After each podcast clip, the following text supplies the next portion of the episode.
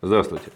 Мы выходим этим вот непонятным стримом на YouTube, но при этом будет еще и, видимо, трансляция на э, Twitter.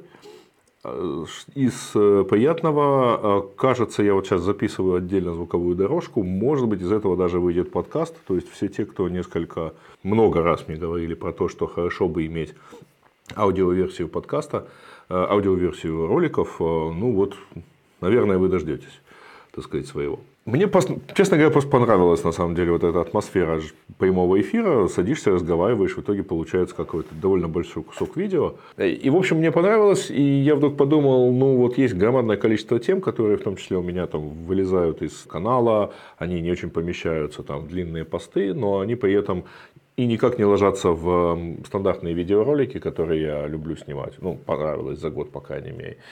Получается довольно странно, потому что хотелось бы, конечно, вот, чтобы было прямо хорошо. А для этого нужен сюжет, а сюжеты это какая-то странная такая штука. И, в общем, ну вот сложно, короче. Может быть, вот эти стримы, они как-то там освободят вот эту энергию, ну, то есть заполнятся таким контентом, но при этом, а, что еще хочется, конечно, тихо сказать, что мы, в общем-то, с Бобуком давно мечтаем что-то похожее сделать а, в Радио Ти.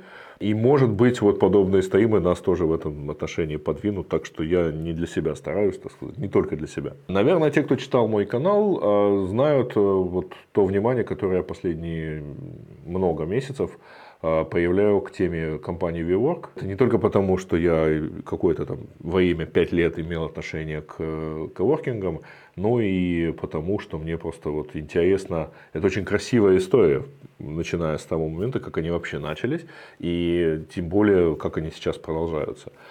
И вдруг захотелось, думаю, ну вот прекрасная тема. Что, для первого дебютного такого видеоподкаста вполне правильная штука. Давайте попробуем рассказать. Итак, WeWork. Вивок это достаточно интересная штука, и я должен честно признаться, я долгое время их считал прямо вот правильной такой компанией. А, я был в нескольких локациях этой компании, мне очень нравился, так сказать, их подход, а, и, собственно, продолжает нравиться. Ну, то есть, это вот правильные такие коворкинги. Возможно, в какой-то отдельный момент я расскажу большую, длинную теорию на тему коворкингов, на трех разных его, его видов, что живет, что летит, что не очень, и какие условия нужны для каждого из них, но они прямо такой правильный коворкинг. А возникли они в 2009 году в Нью-Йорке, когда а, на волне вот этого предыдущего ипотечного кризиса. И на волне этого кризиса в Нью-Йорке образовалось большое количество свободных а, площадей. И один из знакомых будущих основателей Виворка имел какое-то такое вот количество площади и попросил друзей подумать, что с этим можно вообще сделать. А друзья подумали, нарезали эту площадь достаточно мелко и начали предлагать фактически чуть ли не в розницу. Коворкинги тогда уже примерно начинались, но они начали вот такие совсем мелкими кусками, так сказать, э, дробить и сдавать под совсем небольшие компании. Вдобавок делая это а, очень гибким планом. Ну, то есть, чтобы вы понимали, я думаю, многие из вас так или иначе сталкивались с вопросами аренды недвижимости. Ну, на Западе это еще более такая традиционная как бы, сфера. Так вот, недвижимость а, арендуется обычно длинными контрактами.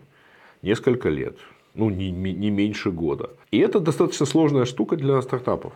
Потому что, ну, к примеру, для стартапов или для каких-либо гибких современных там, продуктовых компаний. А, потому что компания может в течение года или сильно вырасти, или сильно схлопнуться, короче, поменяться в размере.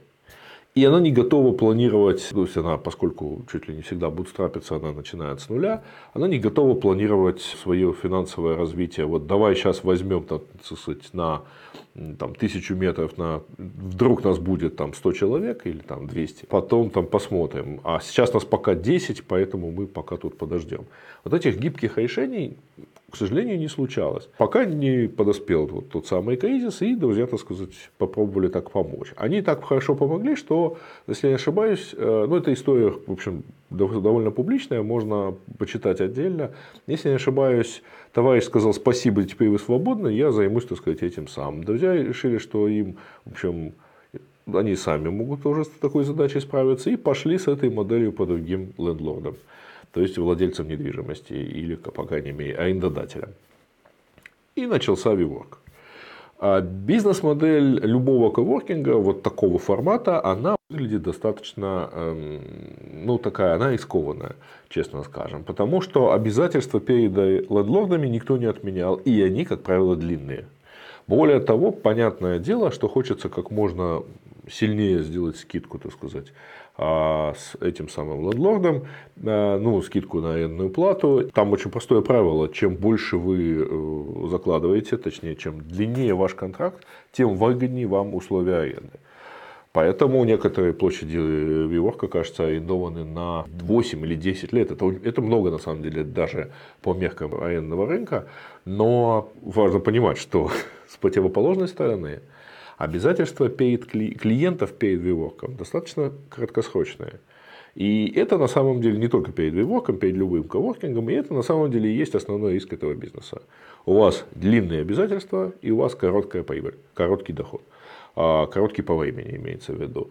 Вы можете, это ваше, с одной стороны, конкурентное преимущество, вы можете предлагать э, небольшие площади на гибких условиях и дорого брать, так сказать, за эти гибкие условия. Но, с другой стороны, если вдруг все встали и ушли, то э, вы остаетесь с остатком там, пятью годами обязательств и нулем, так сказать, вот сейчас примерно такая ситуация происходит, потому что обязательства никуда не деваются, а коворкинги пустые, потому что все сидят дома на карантине. Вивок довольно быстро развивался, потому что попал вот в эту струю. Если кто помнит, в 2009 был такой сильный кризис, тут 2008-2009, и после этого начался рост, который прорвался вот нынешней этой эпидемии коронавируса. И все это время Виворк очень агрессивно развивался. Харизматичный лидер Адам Нойман, он вообще говоря израильтянин, долго жил в Нью-Йорке, побывал, потом какое-то время жил в Израиле, Израиля, потом вернулся в Нью-Йорк и, в общем, продолжил, так сказать, э, и уже начал вот эту бизнес-деятельность. Очень быстро развивался. Э, Причем это не high-end.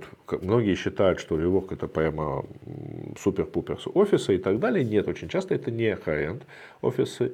Это такие офисы, так, чуть выше среднего. А меблированные офисы, ну, в действительности большинство э, коворкингов WeWork это коворкинги с закрытого доступа, то есть туда нельзя просто с улицы зайти. Вы должны так или иначе э, стать э, клиентом компании. Большая часть площади в любой локации это приватные офисы, то есть это закрывающиеся кабинеты. Очень, правда, гибко и очень мелко иногда нарезанные. Я видел офис на одного человека. Но, тем не менее, тем, кому нужно к столу еще и дверь, с замком. Это идеальное решение на самом деле, хотя оно там прозрачное, ну, потому что все это мелко нарезанное, так или иначе пригождает путь свету, поэтому оно все будет стеклянное. Но, тем не менее, это действительно востребованная штука, и это хорошая штука, потому что людям важно иметь, например, стены, а значит, соответственно, они готовы платить какие-то дополнительные деньги. А очень небольшая зона – это некая комьюнити-зона, то есть это, во-первых, места hot то есть то, что связано там с общим, а, можно пойти и сесть, и у вас нет фиксированного места.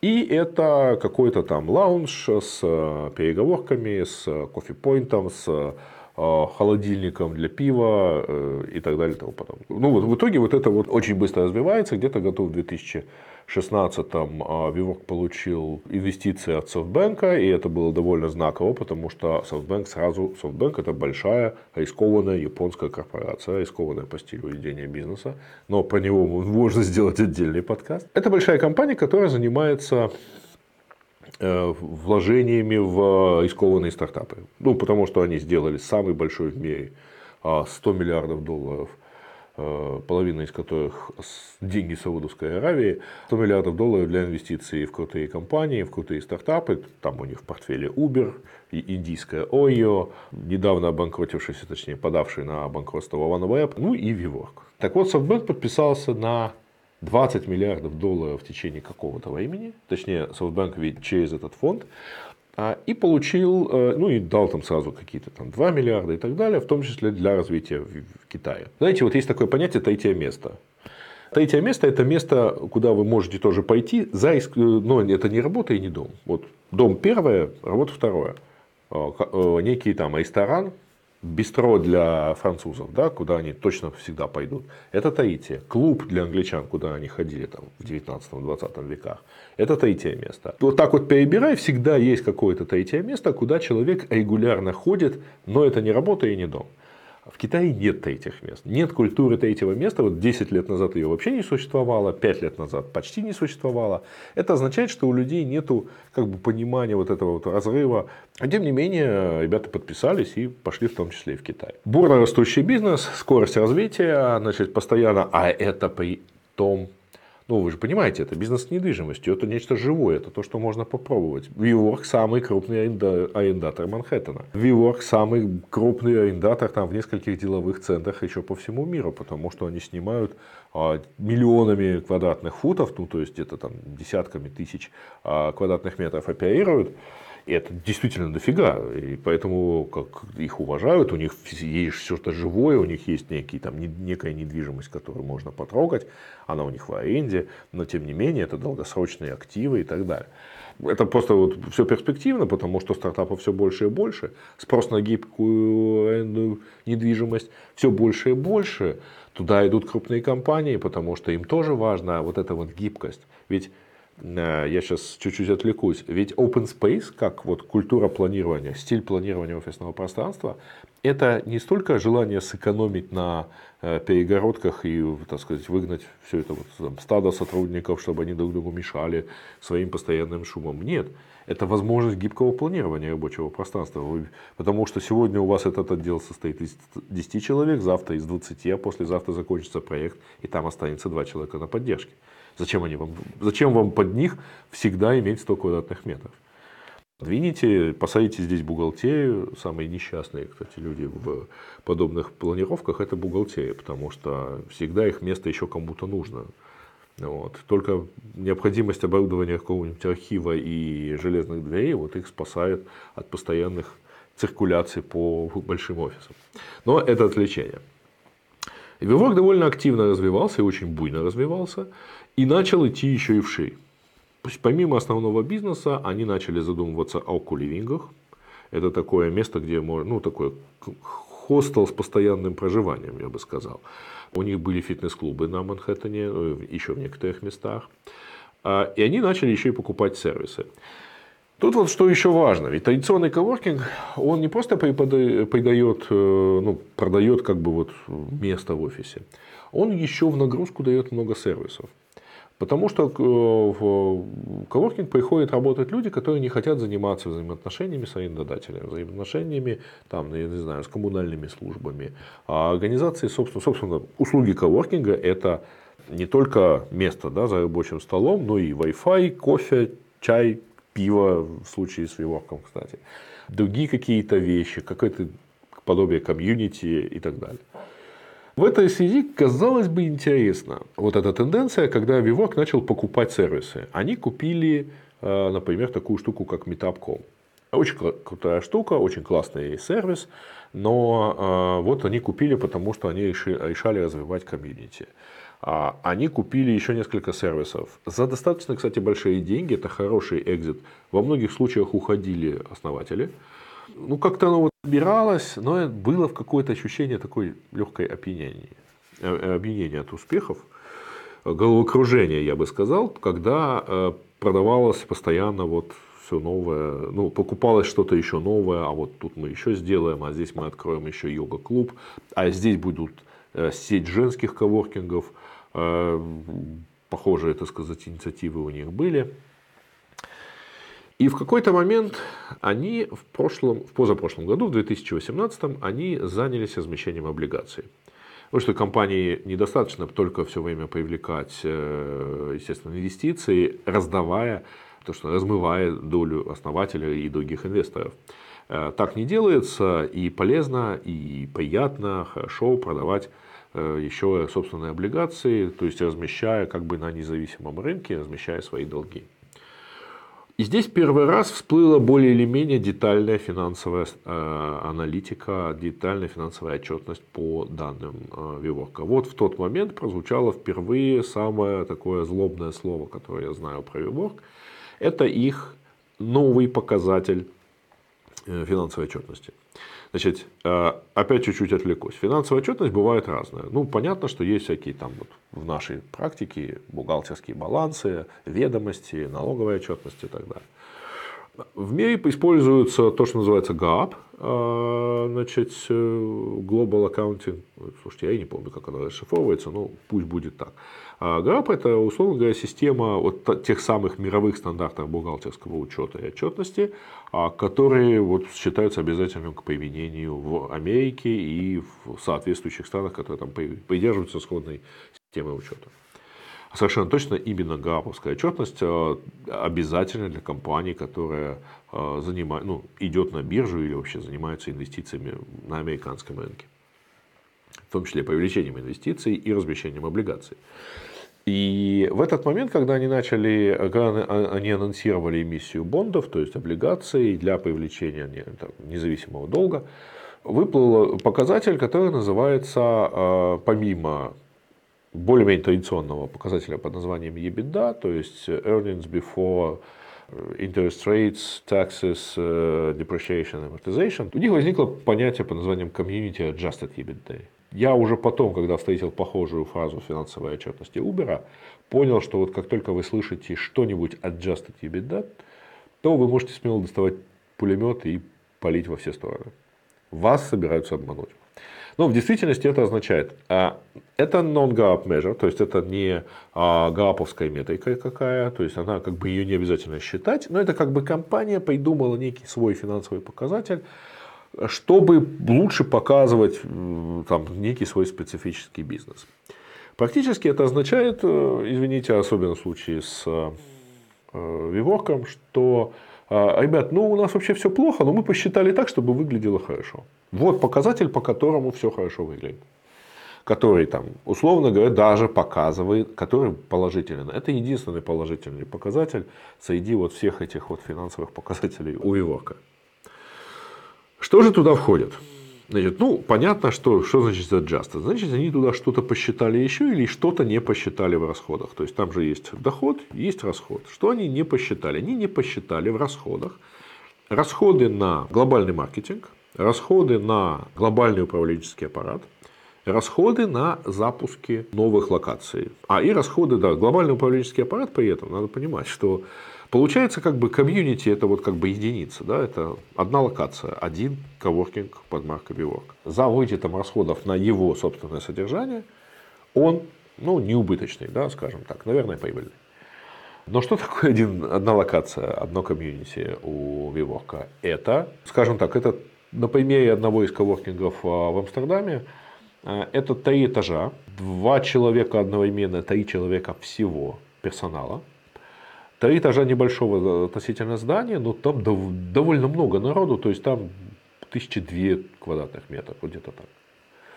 Много офисов, небольшое помещение, небольшой лаунж на одном из этажей, э, какие-то мелкие кофе-поинты на двух других этажах. При этом, смотрите, Wi-Fi, системное администрирование, бухгалтерский учет, юридическое обслуживание и все такое прочее. Этого нету в бюджете коворкинга. В бюджете локаций этих расходов нету, а понятно, что они есть вообще. Да? Считается только то, что потрачено вот в рамках вот здесь, вот этой локации. А где, собственно, зарплата генерального директора? А где расходы на весь этот э, офис, так сказать, на личный самолет или что там было еще? Этого ничего нету. Ну и, в общем, как-то смотришь на это, удивляешься. Облигации они все-таки разместили, это был конец 2018 года, облигации они все-таки разместили, по-моему, на 700 миллионов, и начали, так сказать, естественно, расходовать привлеченные э, средства, выплачивая купонный доход и что там полагается еще. И все шло уже с некой подозрением, хотя они продолжали очень активно развиваться, они подписывали новые локации очень много, очень быстро. И в итоге вдруг они начинают, идут на IPO. С историей с IPO примерно такая же, как с бойцовским клубом. Первое правило IPO – не говорить об IPO. А, потому что а, любое, любая информация со стороны компании относительно намерений пойти на IPO, относительно каких-либо вещей, а, она очень такая, знаете, чувствительная. Комиссия по бумагам и фондовым биржам в Америке, Security and Exchange Commission, они очень злобные. Вот если вы смотрели сериал «Миллиарды», да, и там есть некие там расследование со стороны СЭК. Вот, это вот примерно вот правильно. Они не могут посадить э, в тюрьму, это потом сделает прокуратура, но они могут раскопать такие вещи, про которые вы там не догадываетесь.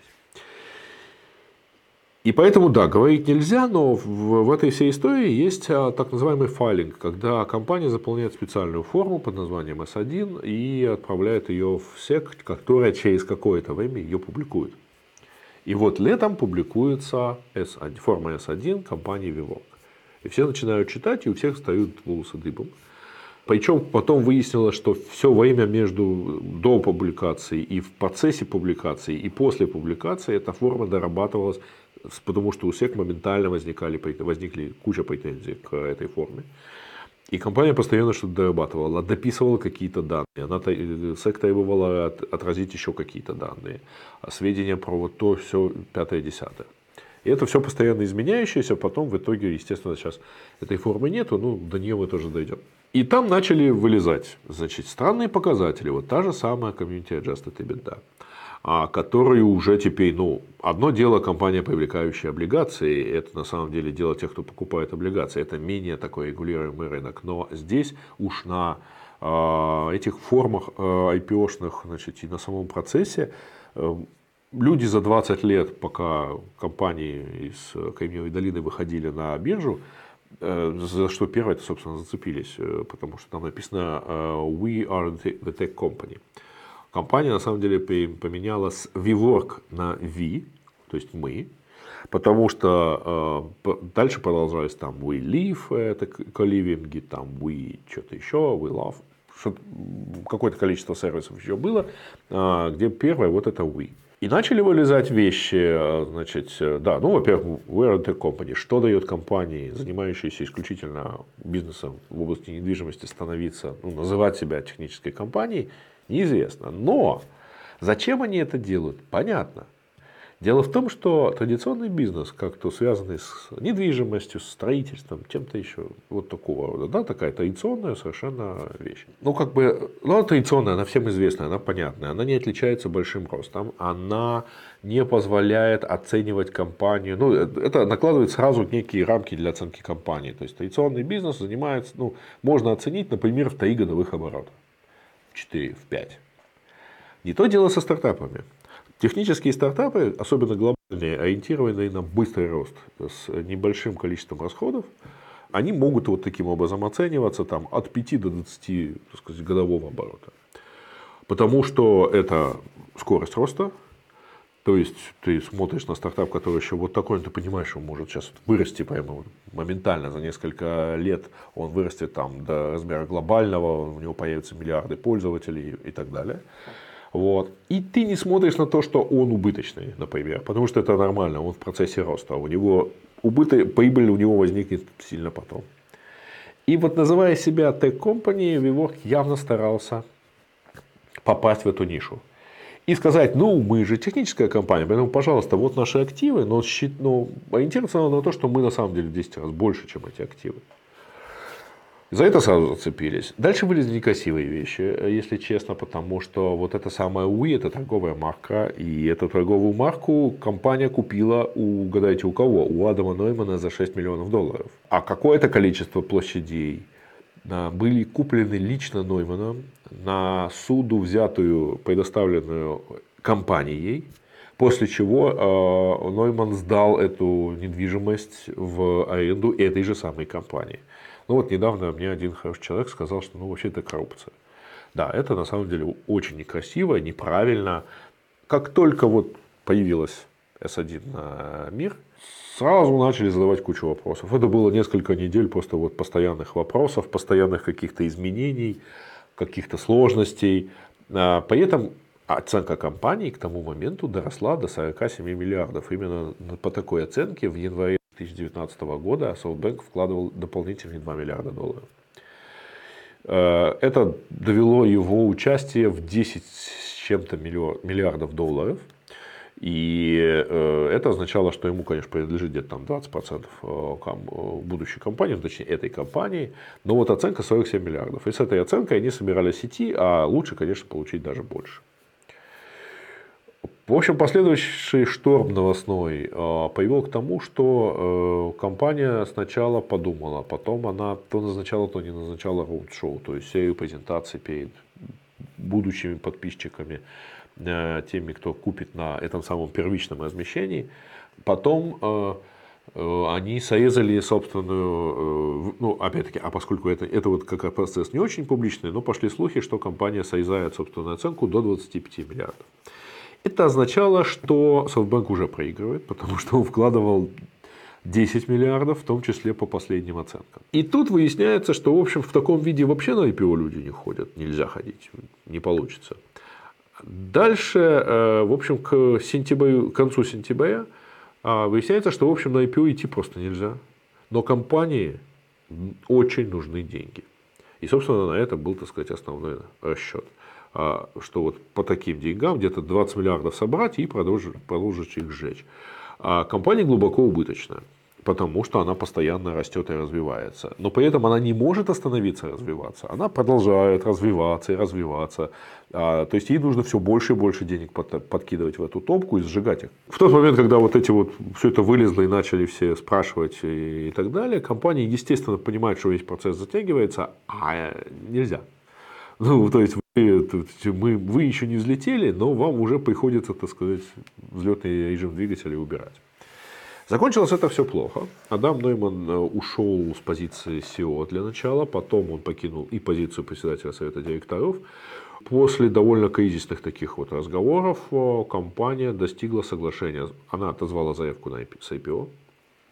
Она э, достигла соглашения с SoftBank про то, что SoftBank вкладывает, докупает, причем уже кажется сам SoftBank, а не Vision Fund, который, собственно, вкладывал первоначальные деньги, она докупает, если я не ошибаюсь, на 5 с лишним миллиардов акций у компании, то есть она вкладывает еще. Общая оценка становится в районе 8 миллиардов долларов.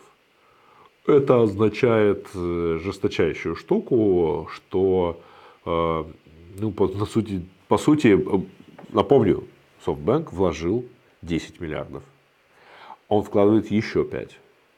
А, ну, точнее, привлекает и все это оценивается теперь 8 миллиардов. Так сказать. Ну, шикарный бизнес, правда?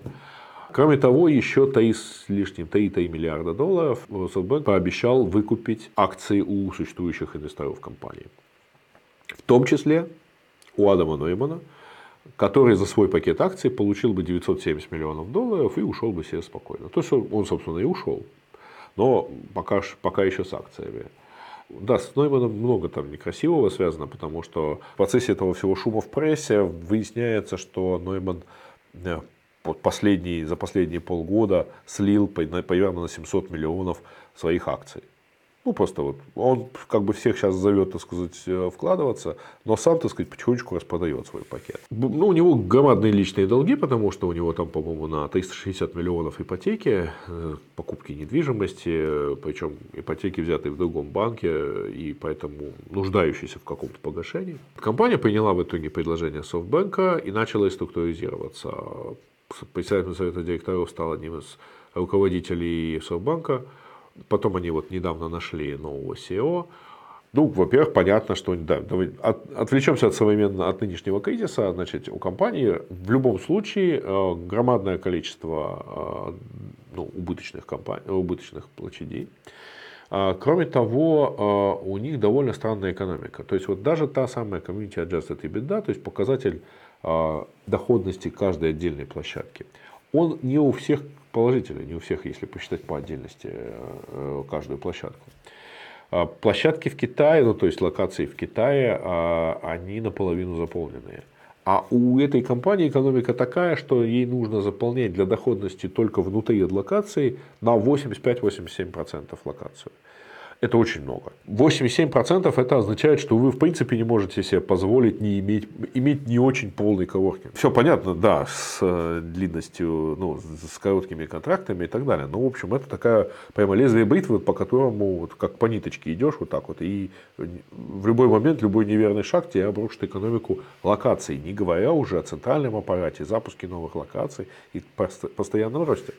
У компании поэтому настолько не хватало денег, что она не могла уволить сотрудников. Я это говорил, вот, когда на этой неделе проводил вебинар про увольнение и сокращение людей, но а, на самом деле сокращение довольно дорогой процесс. Ты должен сразу выплатить какое-то количество окладов, ты должен сразу а, оплатить какой-то пакет медицинской страховки, так полагается в Штатах.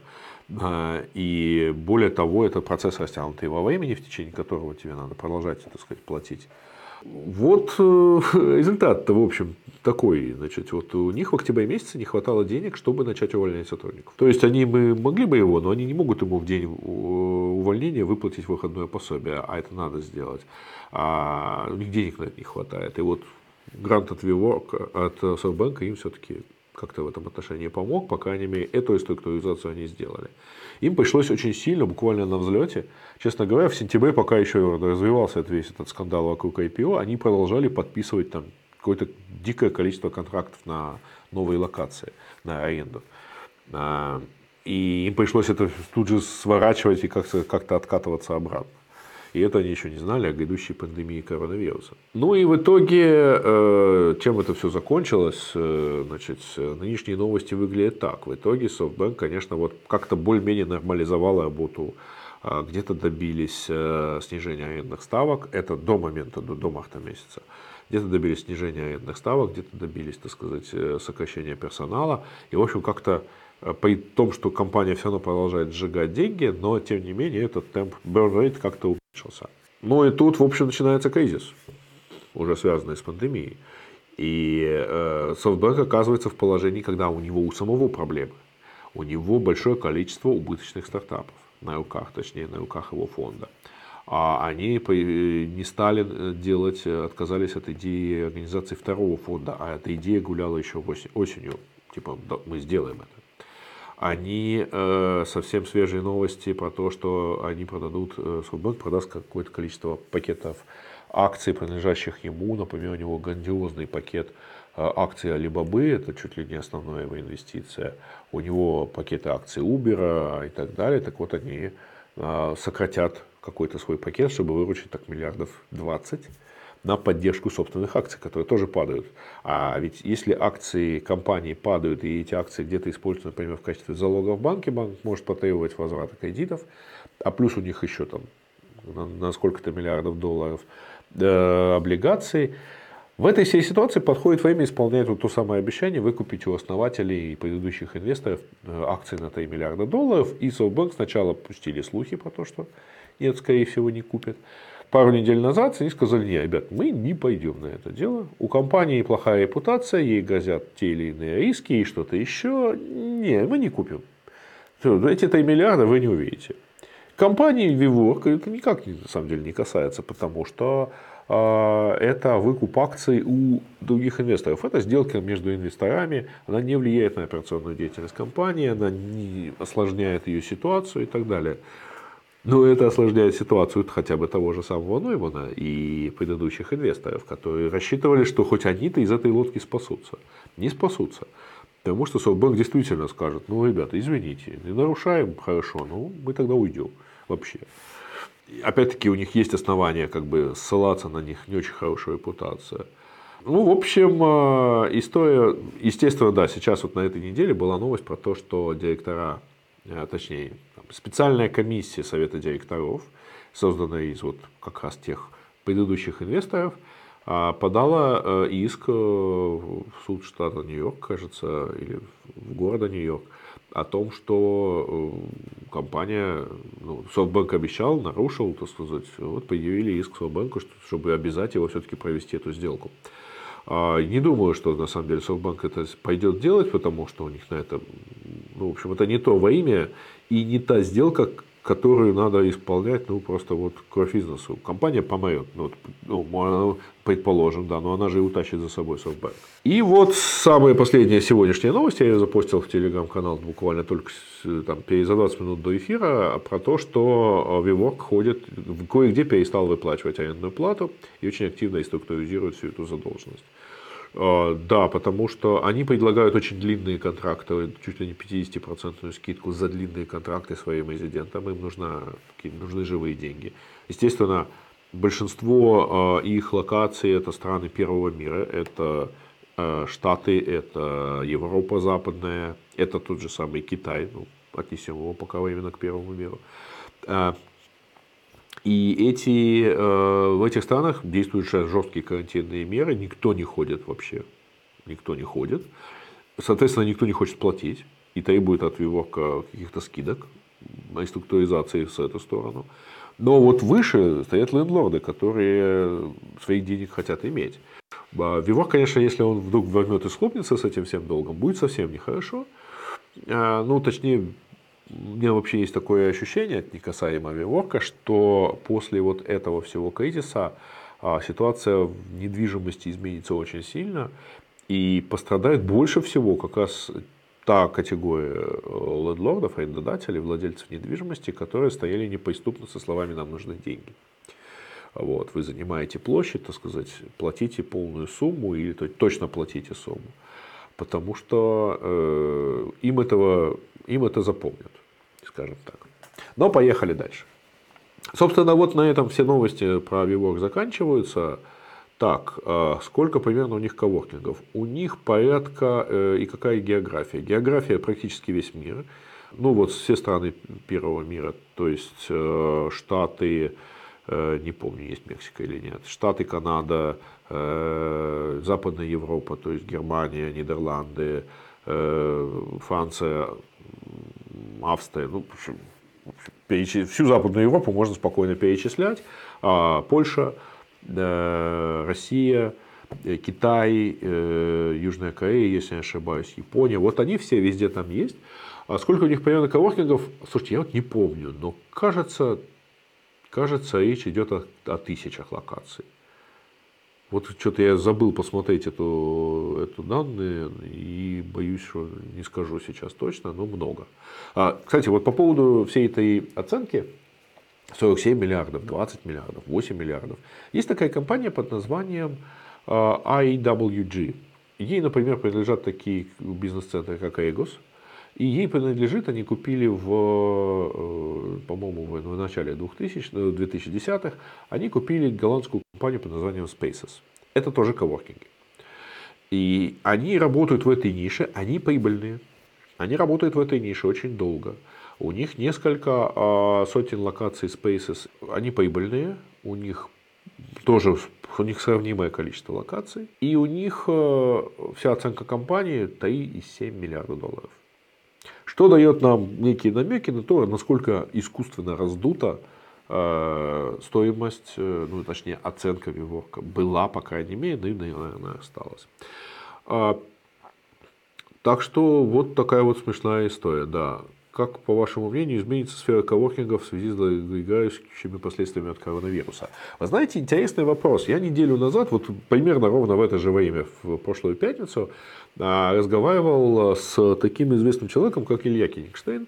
А, мы с ним как раз обсуждали вот все эти наши перспективы с учетом того, что там, мы закрываем терминал, например, а, который не является коворкингом типа Vivorka или Creative Spaces – как э, делает э, Creative States, как э, делает Илья в Киеве, и сейчас еще одну локацию готовился открывать в Днепре, и, в общем, откроет, я думаю, после всего этого. И вот Илья рассказал интересное мнение про то, что коворкинги как раз выиграют. Потому что, а, во-первых, люди, выйдя из карантина, пойдут на работу в любом случае в офис. Им нужно общаться с людьми, они уже соскучились. А во-вторых, коворкинг – это очень гибкое управление. А, это очень гибкое управление собственной недвижимостью, ну, точнее, не собственной недвижимостью, а и дома недвижимостью для компании, которая является клиентом. Ты можешь пойти десятером, через полгода тебя станет 20, ну, я уже говорил. Эта гибкость помогает э, при этом не заниматься, если у вас 10 человек, а идея взять еще одного, ну, увеличить на 10% обор- э, свои расходы, чтобы он а, занимался всеми хозяйственными вопросами, выглядит байдово. Ну, нельзя. Это довольно, довольно странная идея. А даже если у вас 30 человек, идея кого там еще трех-четырех э, держать, чтобы они подметали, чтобы они делали сеть, чтобы они э, как-то обслуживали весь остальной персонал, тоже странно. И в этом месте аутсорсинг этих вещей э, в коворкинг, она работает прекрасно, и все компании довольны, и коворкинг доволен, и все довольны. Так вот, сейчас получается ситуация как раз такая, что после вот этого коронавируса вот сейчас вот встали, э, значит, встали, ушли на какое-то время. Конечно, я вот тут могу возразить, э, и Илье в том числе, что основная аудитория коворкингов это как раз те люди, которые прекрасно работают удаленно. Они и так работают в половине случаев удаленно от основного офиса. Поэтому им уже, в общем, не надо стараться как-то еще удаленнее быть, они уже сидят по домам. Большой вопрос, как они вернутся в офисы. Но я думаю, что они все-таки вернутся в офисы. Посмотрим, как это будет. А, так вот, Илья рассчитывает на действительно бум коворкингов сразу после этого. Несколько еще человек мне сказали, что да, они тоже считают, что будет прям очень здорово. Так что посмотрим, поживем, увидим. И забегая вперед, расскажу, как, как выглядит ситуация с терминалом 42. Значит, терминал 42 фактически уже закрыт. Мы рассчитывали закрыться в мае месяце. А, я не раз уже рассказывал, это не было связано никак с коронавирусом.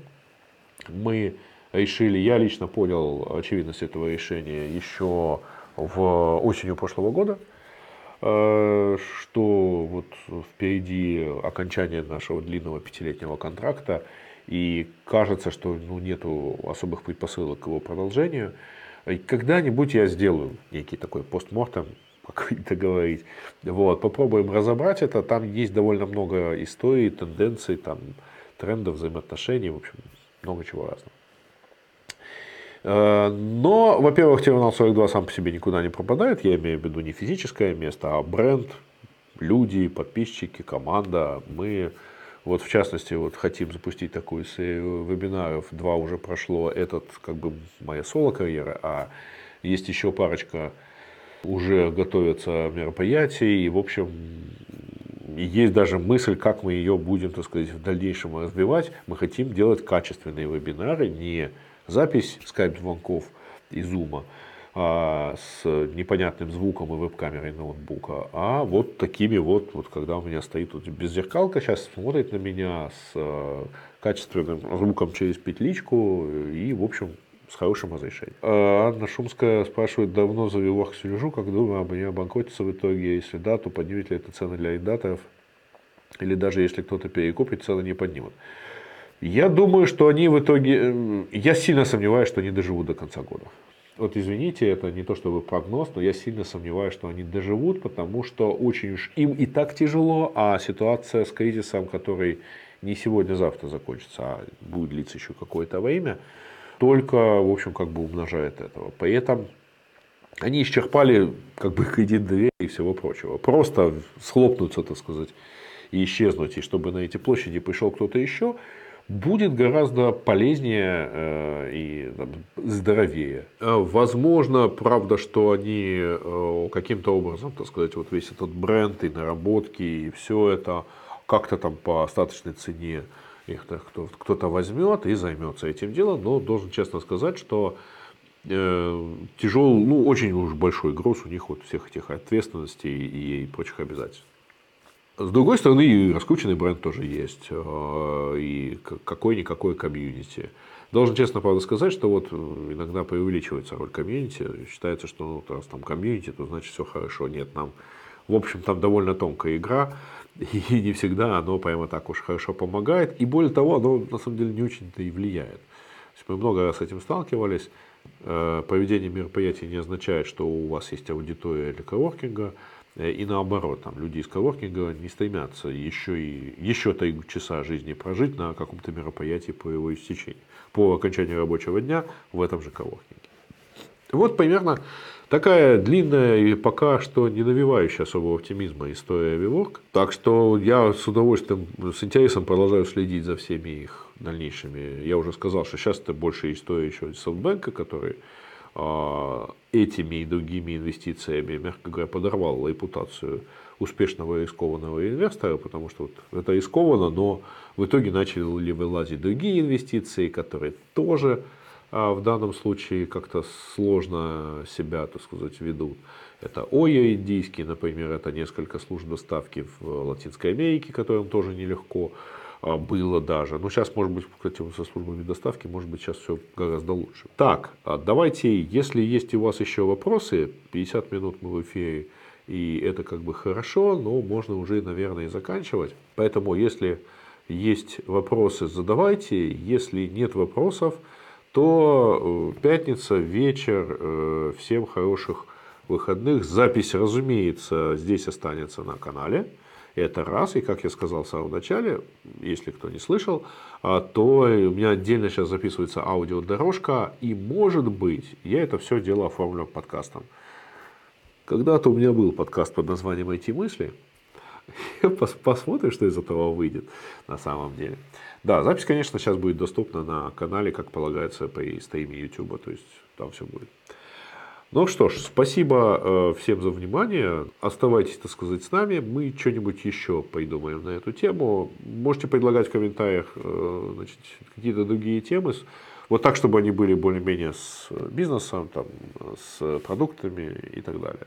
Вот. Ну и ждите, может быть, мы действительно что-нибудь такое соорудим в большем масштабе на радио например. Вот, будет даже мне интересно. Все, на этом спасибо. До новых встреч. Оставайтесь с нами. И мы куда уж тоже денемся. Пока.